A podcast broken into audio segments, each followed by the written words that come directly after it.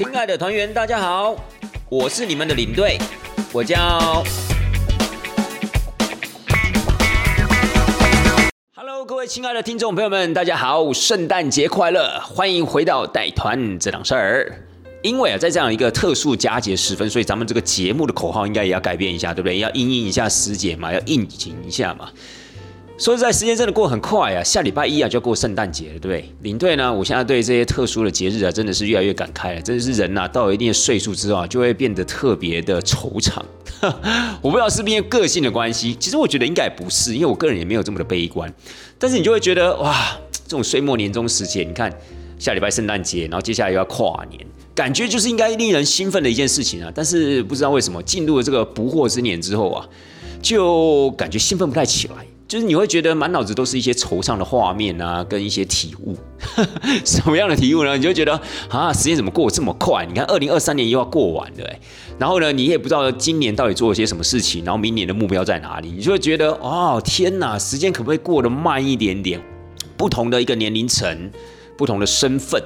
对于这种所谓的圣诞节啊，或是跨年啊，这种岁末年终时节。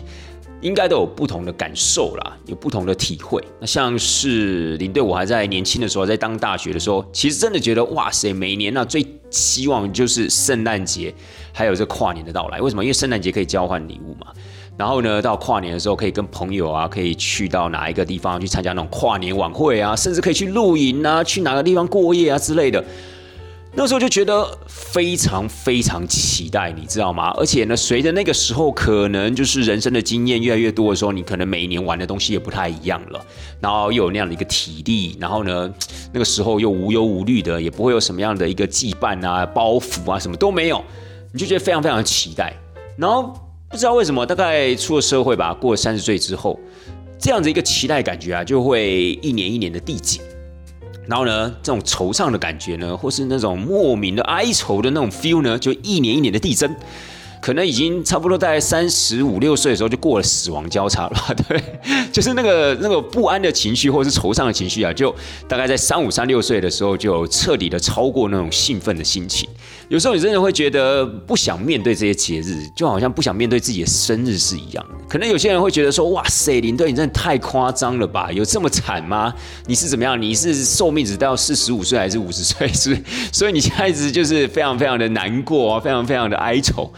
话也不是这么说啦，因为我们有时候觉得时间过得太快啊，实在是很可怕的一件事情。那我就会希望时间可以过慢一点啊，不管是呃过慢一点，你就可以有更多的时间跟家人相处啊，你就有更多的时间去完成自己的梦想啊，又或者说更多的时间去做一些平常不敢去做的体验跟尝试。好了，我们今天的节目呢，不应该给他搞了这么样的一个哲学，不应该给他搞了这么样的一个惆怅，对不对？那要惆怅呢，可以自己回家慢慢惆怅。本节目呢，是为了要带给大家快乐跟知性的分享的，是吧？所以，咱们来讨论一下这个所谓的圣诞节吧。你看，圣诞时分，尤其是在呃欧洲，哇，现在这个圣诞市集啊，就是非常非常热闹的时候啦。尤其是从十一月底开始到隔年的一月初这段时间啊，就是欧洲。各个地区、各个城市啊，这个圣诞市集百家争鸣的时候，然后有些是最老的，有些是最大的，有些是最迷你的，有些是最怎么样、最缤纷、最可爱的。Anyway，每一个圣诞市集在欧洲都有它的一个特色，都有它的一个代表性。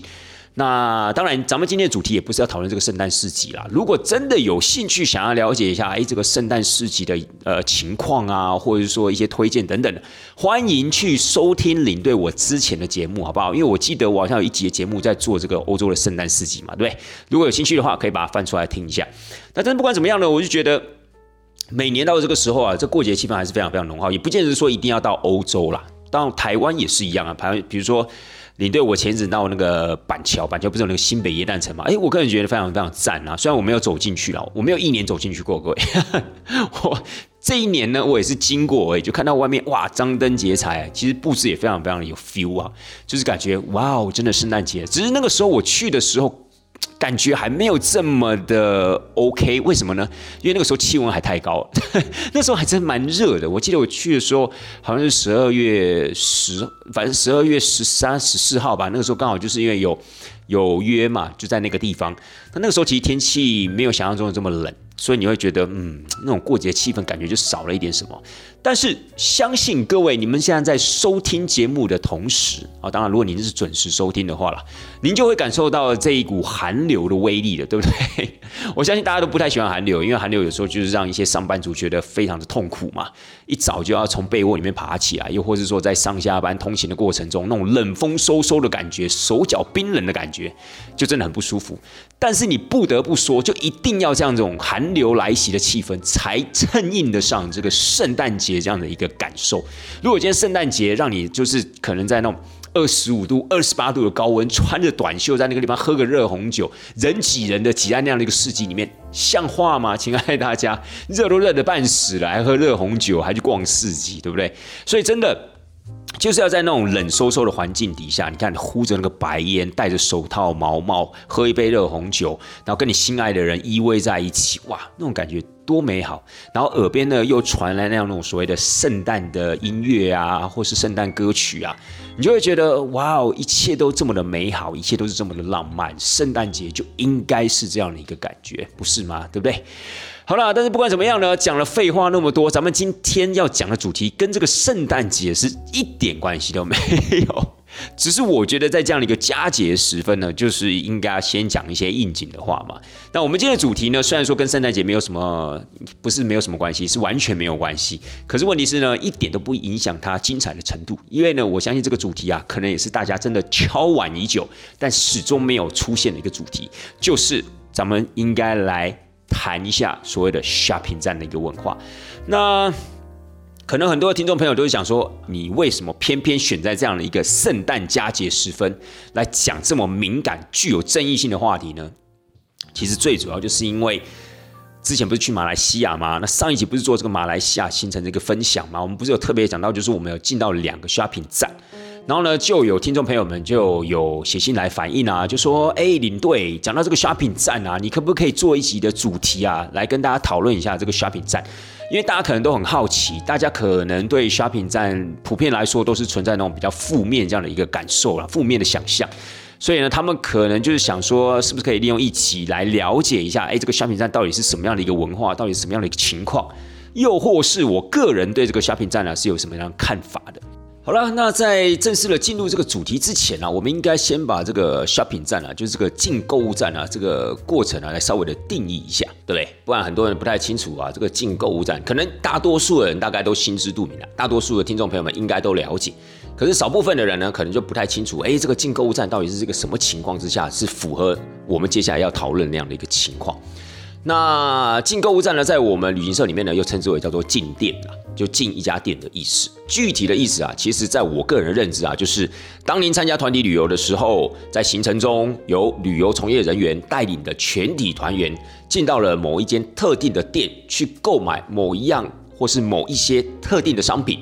然后在购买完之后呢，旅游从业人员呢可以从中获得到退佣，那这样的一个整体的行为跟状况呢，我们就称之为叫进店啦，就是比较符合啊。进店这样的一个原则啦。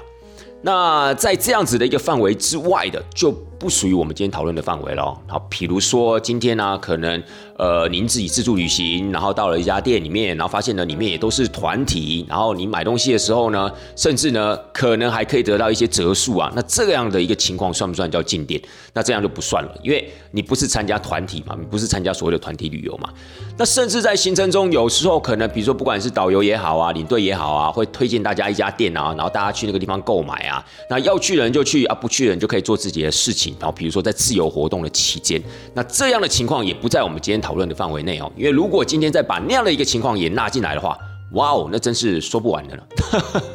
所以呢，我们今天啊，就只针对于说带着全体团员进到了某一间特定的店，然后在那个地方进行这样的一个消费行为，然后之后旅游从业人员有从中拿到退用的情况，就符合我们今天所谓的购物站的文化了，好吗？那接下来的时间呢，领队我大家可能就会以问答的方式啊来跟大家分享了。因为领队我在这个地方呢，之前也很多的团员啊，很多的朋友啊，都询问过我们一系列有关于这种所谓的进店啊，或是到购物站里面买东西的问题。好，比如说很多人都问说，呃，领队你有没有压力啊？哎，为什么一定要进购物站啊？哎，为什么是不是你们所有的旅行社啊都会有这种购物站这样的一个安排？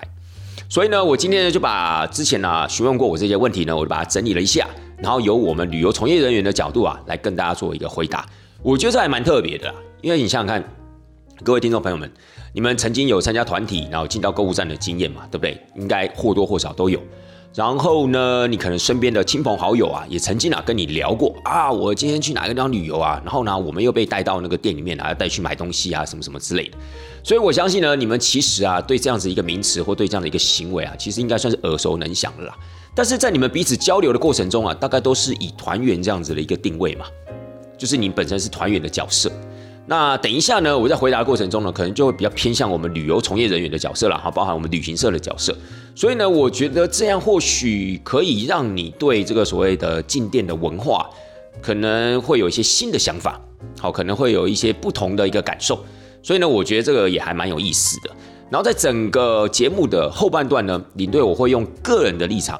来跟大家分享一下我对。这个购物站文化这样的一个感受，那就是我个人为主啦，就是比较主观这样的一个概念，好吧？我觉得整个节目呢，接下来我们就有这样的方式进行啊，可能是比较有层次的啊，比较有趣的，好吗？好，首先咱们的第一题，咱们第一题啊，就是为什么要进购物站？哇，这个问题呢，看似很简单，我相信很多听众朋友们直接就会联想到啊，因为它团费便宜啊，所以要进购物站，对不对？可是呢，有时候你再往另外一个角度去想的话，有时候这个购物站呢，可能是团员自愿要加上去的哦，就是他自己本身想要买东西，所以呢才想要设计这个购物站的行程。我们现在就来跟大家稍微的分析一下，哈，大概啊，通常都会有三个情况啊。第一个情况呢，就是真的是自愿想要进购物站里面买东西的，而且是在行程开始之前就已经把它排到行程内容表里面了。譬如说，像你对我这次去马来西亚，那在行程出发之前呢？在开说明会的时候，其实就已经有跟团员们讲了啊，说这个行程里面呢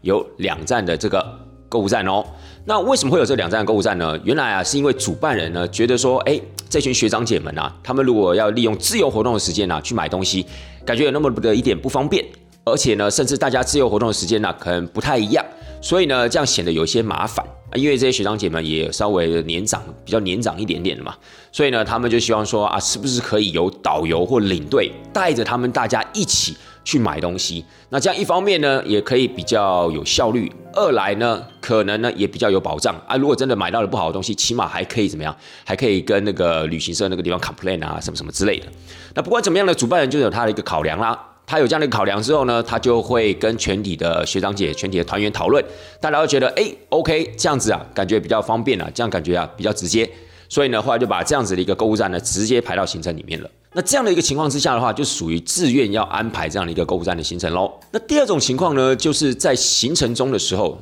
在临时加进来这种所谓的购物站安排，比如说像领队我之前去摩洛哥的时候，因为摩洛哥有卖那个阿甘油嘛。那绝大多数的团员在出发之前呢，都知道这个摩洛哥的阿甘油啊，其实非常有名的。如果可以的话，就尽可能多买一些回去。但是呢，大家也不太清楚说这个价格到底是多少，因为有时候查到网络上的价格，不见得代表当地 local 的价格嘛。然后呢，也不知道这个品质到底好还是不好，那也不知道它的种类到底有什么分别，因为有时候网络上查的资料，并不见得是那么的全面。OK，纵使你查到了这么完整的资料好了，你到了现场之后呢，你还是无法辨别啊它本身品质的好坏嘛。所以那个时候，当我们在走行程的时候，很多的团员就会问我们说：“哎，领队或哎导游，这个他卖的这个阿甘油啊，到底品质好不好啊？哎，这个价格啊，到底合不合理啊？哎，有没有可能我们会买到假的？那当然，有时候我们会跟他们稍微的解释一下，稍微说明一下。可是我们自己也不知道啊，因为我们也不可能认识所有的摊贩嘛，我们也不可能知道说他这些卖的东西到底是好的、不好的，还是这样。顶多可能就在价格上面，我们会稍微去判断一下，会告诉他们：哎，这个价格真的太低了，哎，这个价格可能有点高。”顶多就是这个样子，我们也没有办法完全的保证啊。所以呢，团员这个时候就说了，他说：“哎，可不可以导游或是领队，你带我们大家一起去买？因为我们大家都有这样的一个需求。那你带我们这样去买的话，感觉比较方便，我们也比较安心这个样子。那有时候呢，像我自己，我就跟他们说：，哎，可是我不保证说一定可以买到最便宜的，因为事实上也是如此啊。有时候我们真的进到一家店里面的时候，或许品质上面我们是我们敢保证的啦，可是价格的部分可能真的会比较高一些。”然后那个时候，那个团员就说啊，没有关系啊，反正我们就是想要买到好的，那价格不要太夸张，合理的话我们都可以接受，没有关系。我们主要是不想要买到假的阿甘油。好啦，所以后来呢，我们就全部一起啊进到店里面去买啦。所以在这样的一个情况呢，就是属于临时加到行程里面的。但我必须说，就是这种情况，真是比较少见啦。因为前提是必须要全体团员同意，因为这毕竟不是在我们原本的行程里面嘛。那也不能因为大多数的团员想要去买，我们就牺牲了少数人的权益。所以一般来讲，这种团体除了是那种特别团哦，你是特殊的一组人啊，比如说公司旅游哦，由主管的同意底下带着所有的那个公司的员工一起去，或是一群好朋友呢，你们大家全体都同意，OK OK，好，我们一起去，我们一起去。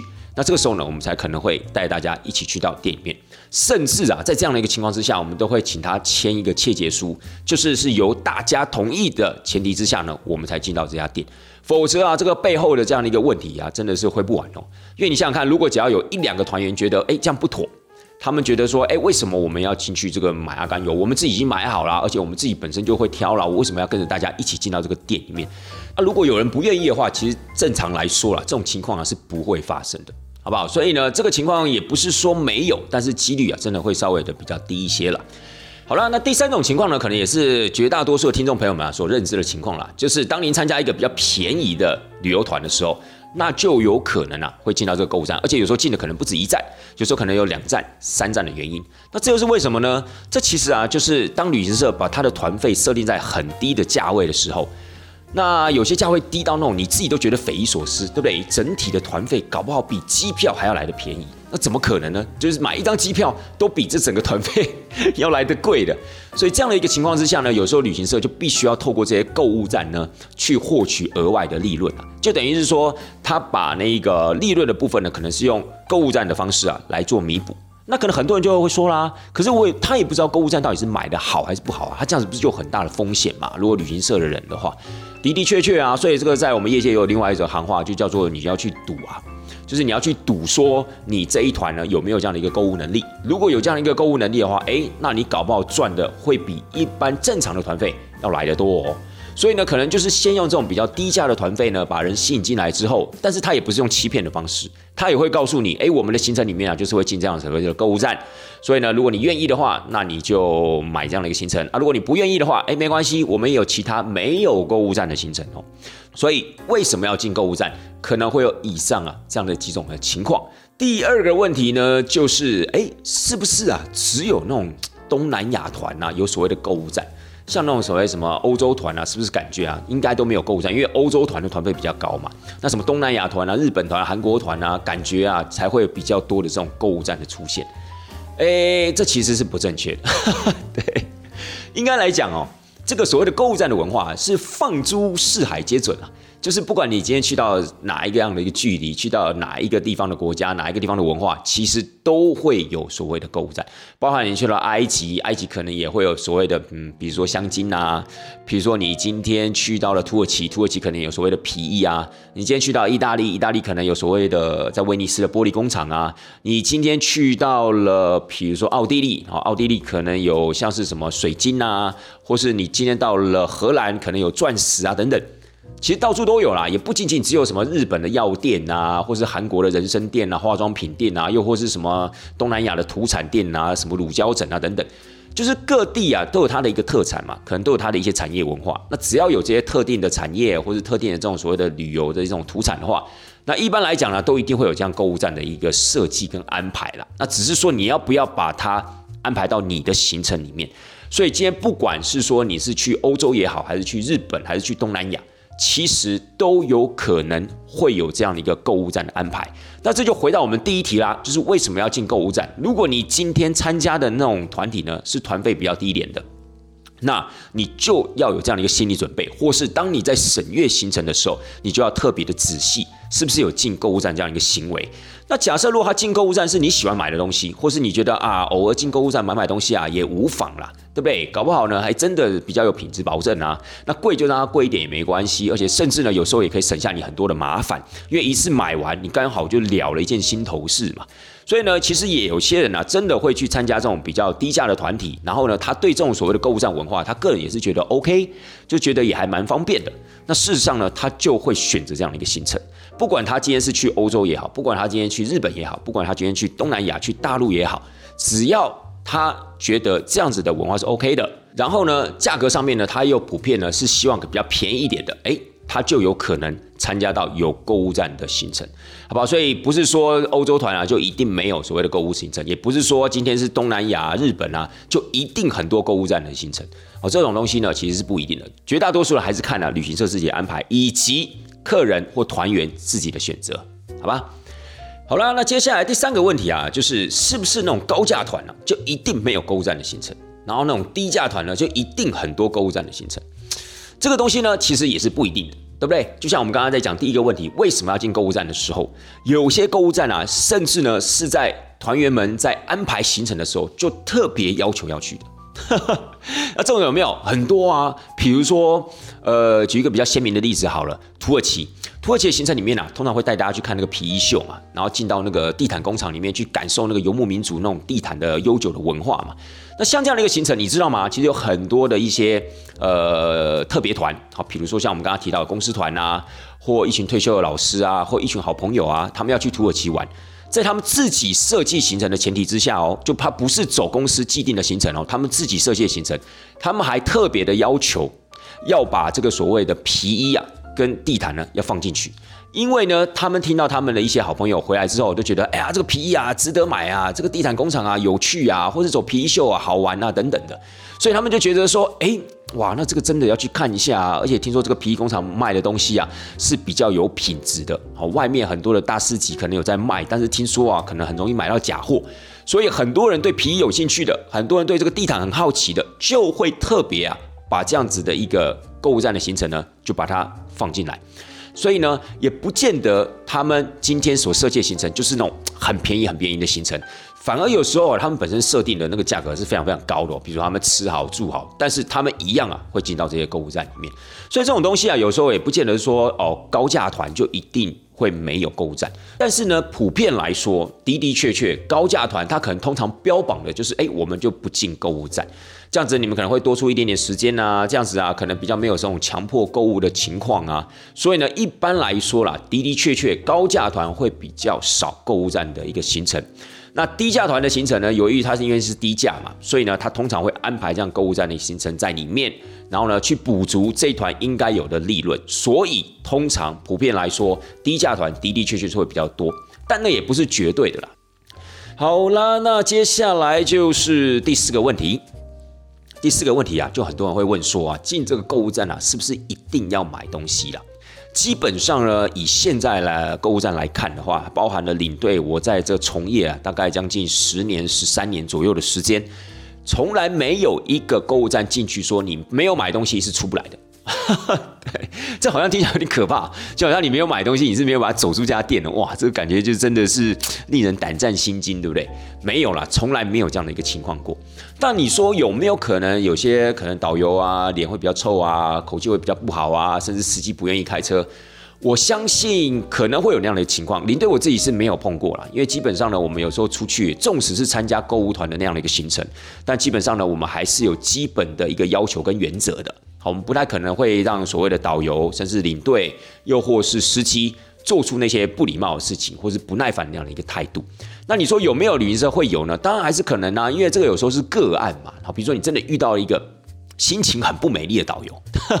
或遇到一个个性很差劲的司机。有没有可能会遇到这样的事情？当然会有，但是这种就属于个案啦。比如说，就像我们一般在跟团的时候，你可能也会遇到一个你非常非常不欣赏的领队啊，或是你可能会呃遇到一些你可能不太欣赏啊，你觉得不积极的业务啊等等的，那都是属于个别案例。所以呢，一般来说啊，如果你进购物站里面没有买东西啊，那是 OK 的啦，好吧？那绝对是 OK 的。比如说像我最近去的那个马来西亚团，我不是有提到吗？因为大家觉得这一间购物站啊有蛮 low 的。所以绝大多数的团员啊都没买什么东西就离开啦。然后包含了像乳胶枕的部分，的的确确有人买，但是也很多人没有买啊。他们还不就照样的上车了？那导游也没有对他们怎么样啊，就还是一样去做他应该做的事情，还是去导览行程的，还是有说有效的。所以这个部分啊，当然没有说一定要购买了。所以可能我觉得会问这个问题的人就觉得说，哎，是不是不买会不好意思，或觉得啊不买接下来会不会就是被排挤啊什么之类的？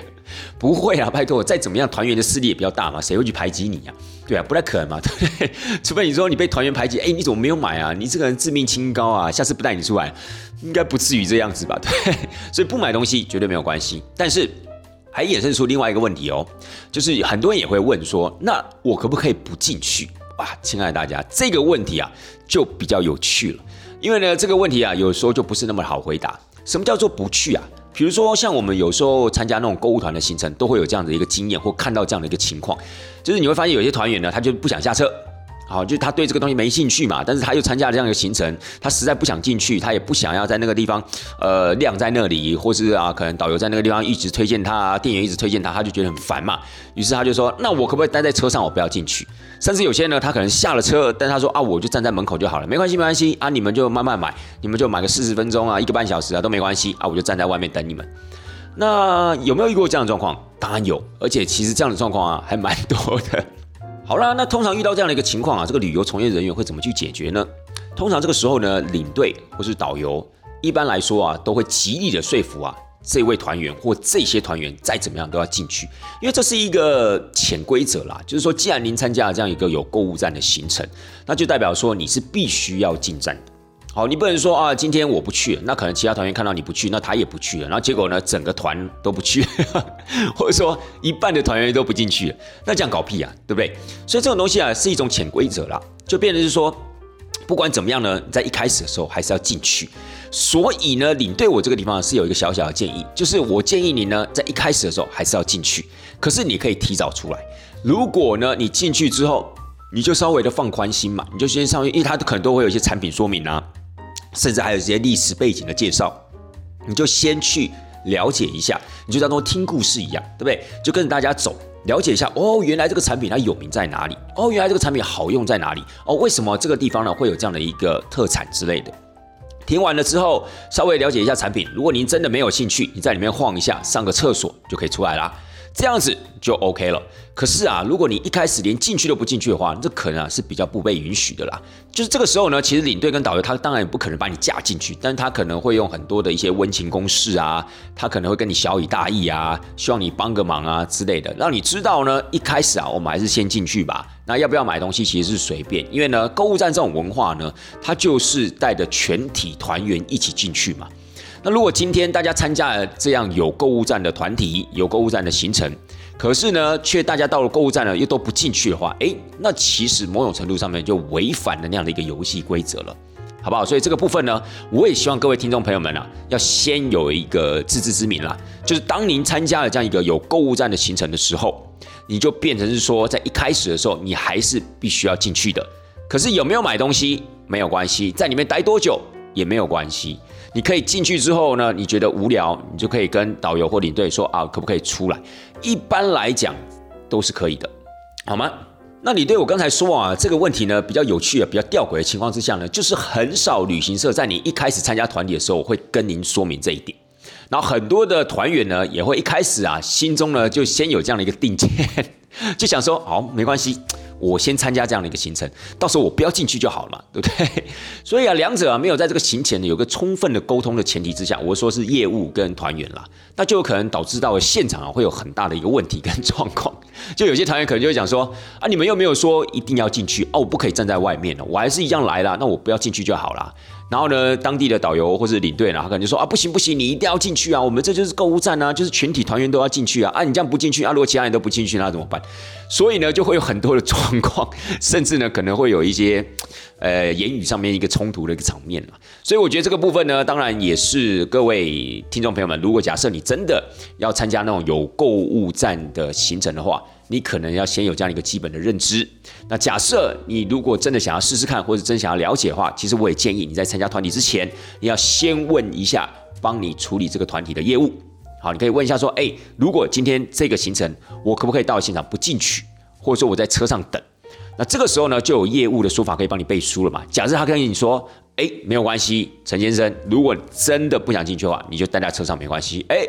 那你就要请他把这句话写在那个合约书里面，到时候有任何的问题，把这个合约书拿出来，就给当地的导游、当地的旅游从业人员一看，他们当然就没有话说了嘛，对不对？但是很多的业务都会跟你讲说，啊，陈先生可能没办法哦，因为我们这个行程啊是有购物站的行程，所以当我们到购物站的时候啊，是规定啊全体团员都要进去的。好，如果你有什么想法有异议的话，我们可以再选择其他的行程，也没有关系。哦，所以呢，我觉得有在这样子的一个充分的沟通的前提之下的话，可以避免掉这一类尴尬的一个状况，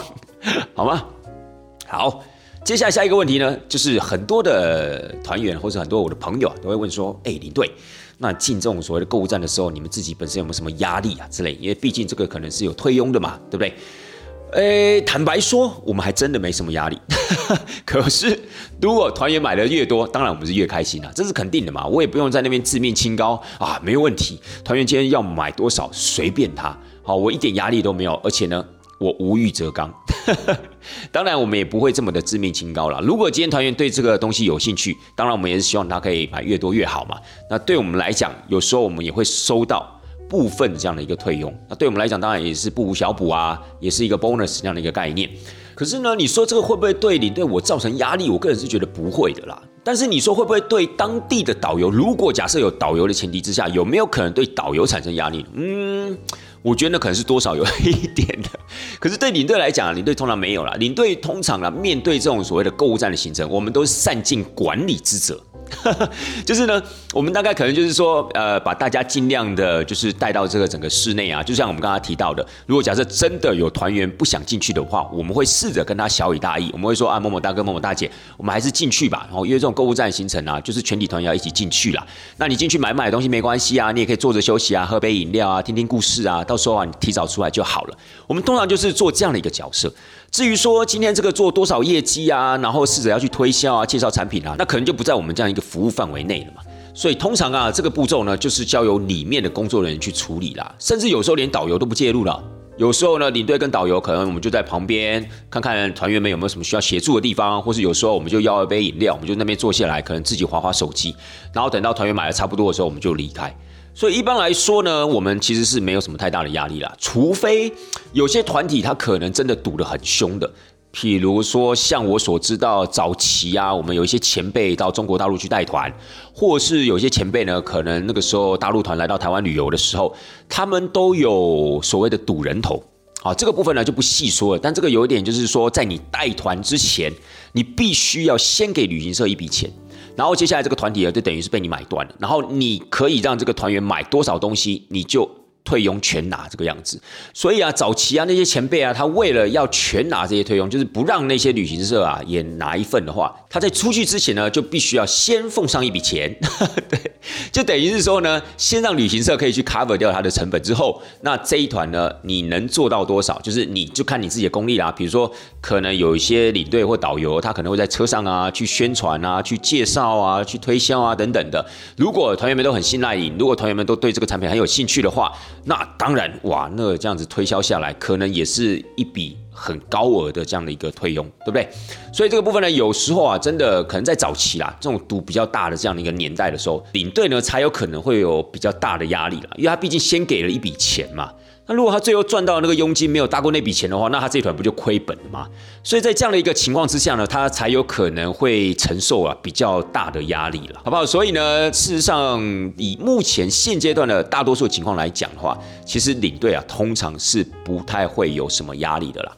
好，接下来呢就是有关于这个退佣的部分啦，很多人都很好奇啊，这个退佣呢到底你们领队有没有拿？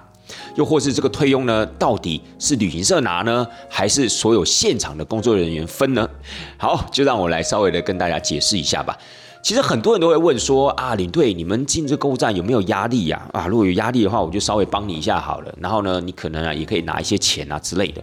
事实上，我必须要跟大家讲，不是进每一个购物站呢，领队呢都有退佣可以拿的。哦，这可能颠覆很多听众朋友们的想法哦，甚至可能很多听众朋友会觉得说啊，领队你就是在胡乱的，你就是在撇清这一切的关系，对不对？所以你才会这样讲。没有，我跟大家讲一句实在的，就像我们刚刚提到的，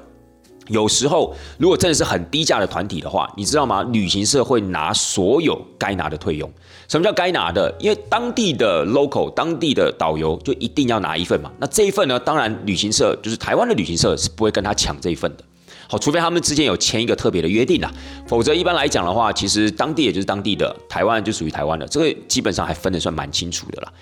可是呢，你说是不是每一次退佣领队都拿得到钱？这是不一定的哦，因为有可能旅行社会全部拿去，那只是给小费的时候，旅行社会给足这个领队的小费。好，他以这样的一个条件啊，来这样的一个交换，所以呢，你就会发现，如果是带这种团体的领队的话，那更没有压力的，对，他管他的，因为基本上他的小费已经拿足了嘛。那这是一种情况，那另外一种情况呢，就是退佣的部分呢，是由现场的工作人员自己去分的。那现场有哪些工作人员呢？那这些工作人员当然指的不是他店里面的那些销售人员了，指的是比如说在团体里面的工作人员，像是导游啊、领队啊、司机啊，甚至有时候还有助理，就是由这些人啊去分这样的一个退佣。所以呢，在这样的一个情况之下的话呢，领队呢就有可能会拿到他那一部分的退佣了。所以这个东西啊，真的是不一定的啦。好，不是说领队我在这个地方自命清高，然后呢，这个地方说啊，没有没有，退佣都是别人拿的啊，领队都没有拿，不是，只是说啊，这个里面啊，真的有太多的一个游戏规则了。有时候呢，司机不拿；有时候导游跟领队拿；有时候呢，领队不拿，导游跟司机甚至助理都有；有时候呢，谁都没得拿，全部都交由旅行社，就是两边的旅行社各自拿。所以这种东西有时候呢，也不要讲说啊，这个领队啊，他就是想要赚钱呐。你看他现在笑得多开心，对不对？你看他带我们进站之后啊，那整个感觉就不一样了。当然，我必须说，绝大多数的情况呢，领队通常都有的拿的。可是也真的会有少部分的情况啊，在团体的操作的前提之下，领队呢是有时候是拿不到半毛钱的。好，那接下来呢，还有很多人会问一个问题，就是说，哎，领队这种购物团的行程啊，虽然说一开始啊，我们是可以接受的。可是，可能我们走的行程走的一半之后，我们发现，哎，这购物站怎么那么多啊？我们可不可以取消不去？有没有这样的一个改变心意的空间呢？其实是有的啦。但是这个改变心意的空间呢，必须说就是你要跟业务，或是你要跟台湾的旅行社那个地方做一个充分的沟通。举例来讲，如果你今天是一组人好了哈，一组都认识的哈，比如说特别团啊、特别的公司单位啊、学校单位啊，或是朋友之类，那这个有时候比较好办呐。这有时候呢，如果你把大家的这样的一个意见啊整理了一下，你会发现，哎，真的绝大就是这个全部人呢都不想进这个购物站，那你就可以试着跟台湾那个地方的旅行社，或透过领队或是导游去反映这样的一个问题，哎，我们接下来的购物站我们都不太想去，那有什么办法吗？是不是要补钱还是怎么样之类的？那一般来讲啊是要补钱啊，就是说每一个人可能要贴多少钱。那你就可以啊，不去这个购物站。一般来讲是有这样的一个空间的，可是是不是每一次都可以成功呢？这就不一定啦。因为呢，有时候你要整合众人的意见啊，这就已经是很麻烦的一件事情了。更不要讲说，你今天如果今天是参加散客团，就是你这一团的团员呢是来自啊台湾的东南西北各地的，你们都是不认识的，你们都是参加团体之后才认识的。那有时候在这样的一个情况之下呢，你要整理大家意见呢，这是很困难的哦。搞不好有些人还真的想要进购物站啊，那如果你没去，他反而觉得，哎，你就行程少走一个点嘛。所以事实上呢，你要取消购物站不去。就跟你要取消一个景点不去啊，那困难度啊，其实是有一点类似的。那只是说，如果你今天真的成功不去这个购物站，一般来说，你都是要另外再贴钱给旅行社的。那有可能是交给导游啊，或是交给领队啊代收之类的。那这个部分呢，是要做一个很充分的沟通的哦，不是说啊，今天可能在一个很短暂的半个小时的车程啊，就可以把这一些事情搞定了，不是的。这可能有时候还要报回去公司，公司那个地方要稍微的算一下成本，讨论一下应该要跟你们收多少钱，或是应该用什么样的一个方式去取消。这样的一个购物站，那可能要回报给你啊，至少大概也要半天甚至一天的时间。所以啊，各位听众朋友们，如果假设你们之后啊，不管是家族旅游也好，不管是那种公司单位的旅游也好，你们可能会认为说啊，我们今天大家都是一伙的，所以我们要去可以一起去啊。如果我们不想去的话，可不可以一起取消？那我建议您最好是在前往这个购物站的前一天哦，就应该先找领队啊或者导游啊去讨论你这样的一个状况啦。好啦，所以呢，以上呢大概就是啊，我们常常啊会被问到了一些有关于这个购物站的问题啊，或这个购物站的文化。那事实上呢，我相信很多的团员啊都有过这样的一个经验。那很不幸的，可能绝大多数的团员对这样子的一个文化，可能都是负面看待的，就觉得啊，这样的一个行程啊，都不是什么好行程啊，啊，这样的团啊，就是低价团啊，啊，去到那个地方啊，导游领队啊，都会叫你们买东西啊，你不买啊，他们脸可能就很臭啊，甚至他们可能接下来就没有什么工作啊，服务你的意愿啊之类的。也的的确确啊，很多这样子的一个新闻啊，或是我们常常看到的一些消息啊等等的盛嚣尘上，就让人家感觉呢，嗯，这个购物站这个行程呢，真的就是十恶不赦的行程。可是呢，我自己觉得呢，这样子的一个购物站的文化呢，也不是这么的不可取啦。好，所以以下呢，领队我就要跟大家分享一下 我自己的想法喽。那这个想法的部分呢，我会分成两个部分来看。第一个呢，就是所谓的购物站买东西这样子的一个行为；再来呢，就是有关于退佣的一个部分了。好，有关于购物站买东西这个行为呢，其实我常常会跟团员讲，今天呢，虽然我们来到这个购物站购物，或许这个购物站卖的东西不见得是你想要的品牌，因为比如说我们去到一个国家，去到一个地区，可能这一个东西，比如说举例来讲好了，阿甘油，阿甘油呢，其实在摩洛哥各个地方啊都有机会买得到。所以呢，你也不一定要去购物站买，有时候你在市集啊，你在百货公司啊，甚至你在超市啊，就可以买得到了。可是呢，这个有一个前提，就在于说，你对这个产品它的品质、它的价钱，可能并不是那么全息可以掌握的前提之下，你有时候会买的胆战心惊的，对不对？有时候你会买说啊，我不会买到假的，诶，我是不是会被人家骗之类的？那如果今天呢有一个这样的购物站的一个出现，它可以有一个品质的保证的话，因为一般来讲我都会跟团员讲说，这样的一个购物站呢，绝对不可能会让你买到最便宜的产品，可是呢，起码会给你基本的品质保证，就是你绝对不会买到假货。所以在这样的一个前提之下的话，其实我觉得去购物站买东西有何不可？而且现在一个大环境里面，就如同我刚才讲的。你进到这个购物站，你不一定要买东西啊，你可以去看看。如果你想买，你就买，你也不一定要买很多。比如说，我常常跟团员讲说，哎，你在这个地方买一些就好了，其他的呢，你可以去看看其他的市集啊，或者其他的百货公司啊，不见得所有的东西都一定要在这边买。但是当然，如果你觉得它是好用的话，我建议大家可以在这个地方把它买齐，因为对你来讲比较方便嘛，它会帮你打包，它会帮你整理，而且呢，品质上也比较有保证。如果你假设真的觉得，哎，我买的这个东西有点问题，好，比如说，哎，我这个有漏油，哎，漏的差不多了，怎么办？搞不好有时候呢，导游或领队还可以协助你处理。或者有时候呢，你可能遇到一些状况啊，比如说发票上的状况啊，收错钱的状况啊，甚至有瑕疵的状况，基本上领队导游都有机会啊，去可以帮你做一个后续的售后服务。可是啊，如果你今天是自己去，比如说市集啊，去买的那些东西，我们先不论这个品质啊是好是坏，也不论呢这个价格啊是高是低。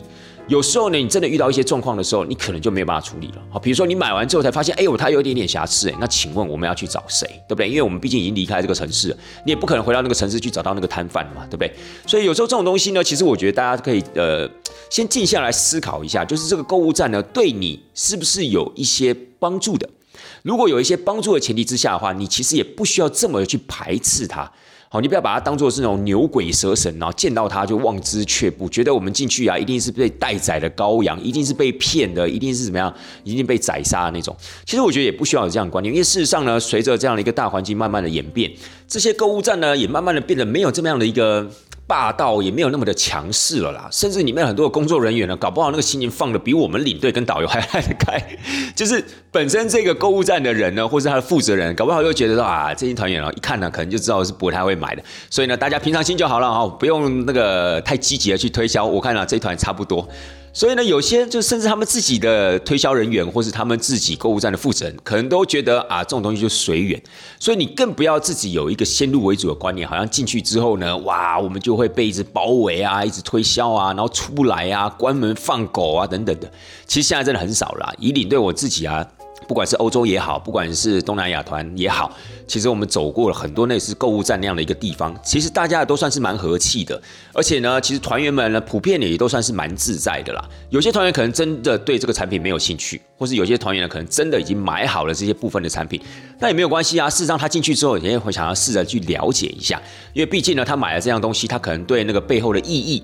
或是呢，这样子的一个文化背景啊、产业特色啊，并不是那么了解的情况之下，稍微听一下这样的一个故事，其实对他们来讲也是觉得很有意思的。然后到了现场，你觉得哎，这个花纹我喜欢，然后价格又可以接受，其实何乐而不为呢？也是买了一个自己喜欢的东西回去啊，对不对？所以呢，我自己对这种购物站文化，我是一点都不排斥的。而且呢，我也是可以很有自信的在团员面前跟他们分享这种所谓的购物站的行程。我会告诉他们这些购物站的行程对你来讲有什么好处。当然，很多人会问说。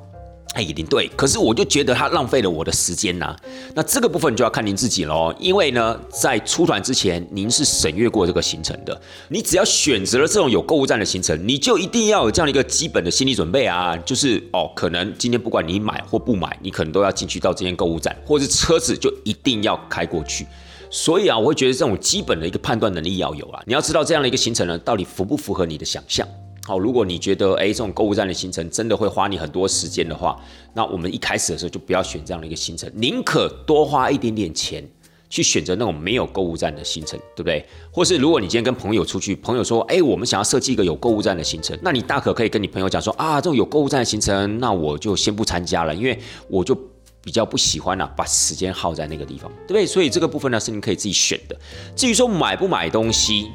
或者说呢，这个东西到底是不是你喜欢的？我觉得就可以放开你的心胸，到了现场之后，您再自行决定要不要买，要买多少。好，所以这是我个人啊对这个购物站形成的一个想法啦。就是我还是不太喜欢说大家就把它当做是一个很可怕的东西，然后呢，明明自己都已经参加这样一个行程了，然后当要去购物站之前呢，就搞得自己很紧张，精神很紧绷，心情很不美丽。那我觉得就大可不必了，对不对？你大可可以放开心胸去感受那一切嘛。其实买东西本身是一件很开心的事情，而且呢，如果你又可以在你的自由意志的引导之下，你想要买多少就买多少，你想要买什么就买什么，我觉得这就已经是很开心的事啦。而且这样购物站的行程，在现阶段的这种旅游大环境底下，通常都不会给你很大的压力。那我觉得就是一件很自在轻松的事嘛，对不对？好，那接下来咱们讲讲这个退佣的这个部分。退佣这个部分呢，其实我觉得很多的一些领队从业人员会觉得这个退佣啊有点尴尬。怎么说呢？就是他们会觉得，我今天拿到这笔退佣之后呢，我必须要尽量的隐藏，或是呢，我应该要尽量的低调，然后不要让团员去知道这件事情。甚至有些团员可能有时候问的比较直接的，搞不好也搞了这个领队啊或导游啊，就是上上下下之类的。那当然，这个我也是绝对可以理解的了，因为事实上这种东西实在也是没什么好谈的。比如说今天卖你房子的人，比如说今天卖你保险的人，事实上他们有没有所谓的佣金？当然有啊，对不对？那他们会主动去跟你谈说，哎，我卖你这张保险，我可以拿多少佣金？你看看，哇，帮忙一下，对不对？你看我可以拿到几趴几趴的佣金。所以一般来讲呢，是真的不太会去轻易的去讨论这个部分了，因为这个东西这是属于比较敏感的嘛。那有时候站在消费者的一个立场底下的话，总是觉得，哎，我今天买东西。然后你们可以拿到佣金，那是不是我付出的部分的金额就是给你们去拿去当佣金的呢？那是不是我买这个东西就一定会特别贵？所以有时候这个东西呢，我们也不会特别把它拿出来说。可是啊，我觉得这种东西呢，其实是再稀松平常不过了。比如说我们刚才讲到卖保险的部分，我今天推销给你一个保险单，是我觉得还不错的，好，甚至我觉得是有品质的，适合你的。那如果你想要买，你就买。如果你买，我当然就会拿到我的佣金。卖房子也是一样啊。我今天看到你这样子的一个买方，我会觉得去介绍一个适合你的房子啊。你如果真的买了，我们就有佣金。那如果你不买，那也没有关系。甚或是很多的直销产品也是一样啊。我觉得这一个东西是好的，我觉得那个产品是优质的，我试着推销给你。可是呢，如果你不买，那也没有关系。如果你买，我会不会有佣金？当然也会有佣金。所以其实我觉得这个是一样的。购物站在跟旅行社做合作的时候，当然他也是希望旅行社可以去 promote 他的商品，去推销他的产品，让他的产品呢更有所谓的能见度。所以呢，他也会试着去找旅行社去合作。所以为什么旅行社会拿到佣金？当然是就这样的一个前提之下，啊就是旅行社自己也要判断啊。如果今天这个产品明明就是有问题的，好，如果这些东西呢明明就是客人啊很不喜欢的，他当然也不会去帮他去做这样的一个推销，甚至进一步的跟他合作。对不对？所以会选择这间购物站，前提是对这个购物站的东西至少在品质上面是认可的。否则，我讲难听一点，大家回来之后对这样东西吃坏了肚子，或是有任何的问题的话，要找谁？当然是找台湾的旅行社啊。所以在这样的一个前提之下的话，通常一般来说，旅行社也会慎选所谓的购物站合作对象，对不对？那在慎选完合作对象之后。拿到了这个部分的佣金，那是合情合理的，啊，因为我们帮他们去推销他们的产品嘛。所以呢，我会觉得对我来讲，这个佣金的部分并不是这么的邪恶，或是这么的不可谈。你如果有朋友在卖房子的话，你也知道他有拿这个佣金嘛？那你会不会觉得说啊，你这个人怎么那么低级啊？人家买房子都花那么多钱了，你还要跟他拿佣金？我相信你要讲出这句话的话，你应该会现场就很很多人会傻眼了，是不是？所以啊，今天如果有团员私底下来问我说，哎。领队，你这个地方是不是有那个退佣可以拿？一般来讲，我都会大方的跟他承认，对啊，如果你们在这里有买东西的话，我们就会拿到部分的退佣，因为这个就是购物站啊，在感谢我们啊，帮他去推销他们的商品啦。所以呢，这个在业界也算是还蛮正常的事情，我就会用这样子的一个很自然的方式啊去做一个解释。所以啊，其实我不会特别的去回避这样的一个问题哈。比如说有一些领队、有些导游可能被问到这样的一个问题的时候，可能就支支吾吾的，或是避而不答，或是不知道怎么回答，神情尴尬，什么样的情况都有。